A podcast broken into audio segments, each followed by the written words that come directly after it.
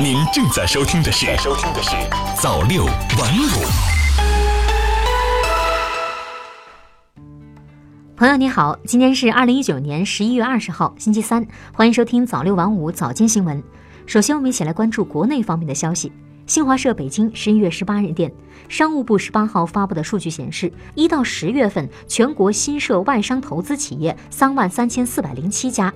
实际使用外资七千五百二十四点一亿元人民币，同比增长百分之六点六。其中，十月当月实际使用外资六百九十二亿元人民币，同比增长百分之七点四。央视网十一月十九日电，今年前三季度，我国累计新增减税降费一万七千八百三十四亿元。在国内外经济形势复杂多变的情况下，减税降费政策充分发挥了逆周期调节作用。更直接、更有效的惠及广大纳税人、缴费人，稳定了经济发展预期。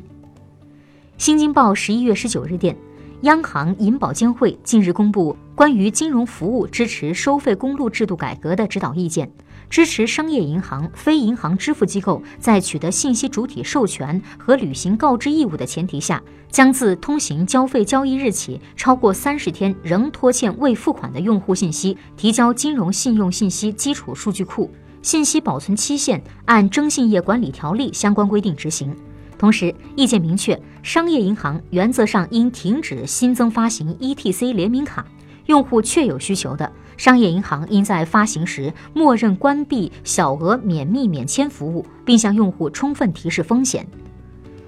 中新网十一月十九日电，最高人民法院信息中心副主任孙福辉十九号表示，二零一八年，微信超过 QQ 成为网络诈骗犯罪中使用最为频繁的犯罪工具，超半数网络诈骗案件中都有涉及应用微信实施诈骗的犯罪情节。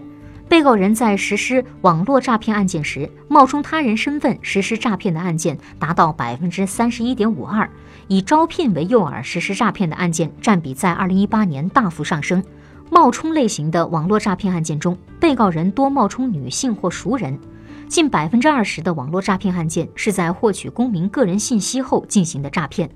人民网北京十一月十八日电，据内蒙古自治区卫健委网站消息。十八号，四十二名与在北京确诊的两名肺鼠疫患者的锡林郭勒盟密切接触者医学观察期满，无发热等异常表现，实验室 PCR 检测均为阴性，经专家会商研究解除医学观察。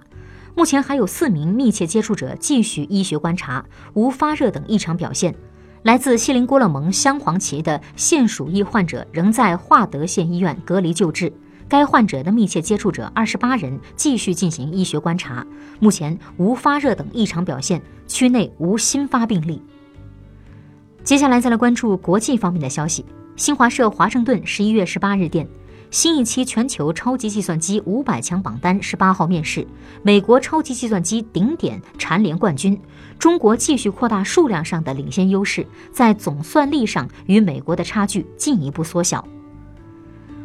新华社华盛顿十一月十九日电，美国国务卿蓬佩奥十八号表示，鉴于特殊事实和历史等因素，美国政府不再认为以色列位于约旦河西岸的犹太人定居点不符合国际法。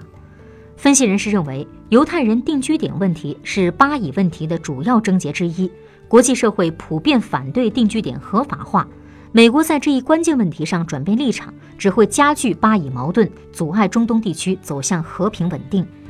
伊朗最高领袖大阿亚图拉阿里哈梅内伊十七号就近期街头示威发声，支持政府提高汽油价格，抨击暴力破坏，暗示将以强力手段恢复秩序。伊朗官方媒体报道，示威蔓延至一百多座城镇，上百家银行、商店遭洗劫或纵火。包括警察在内的三人死亡，大约一千名示威者被捕。新华社华盛顿十一月十八日电，美国研究人员十八号在英国《自然天文学杂志》上发表报告称，首次在木星卫星木卫二的大气中检测到水，为木卫二冰面数英里之下可能存在海洋提供了证据。研究人员认为，这些水分子的另一个可能来源是木卫二浅表下的融冰水库。美航天局计划二零二五年左右发射欧罗巴快帆船探测器，近距离揭开木卫二的奥秘。好的，以上就是今天早六晚五早间新闻的全部内容了。感谢您的收听，咱们晚间再见。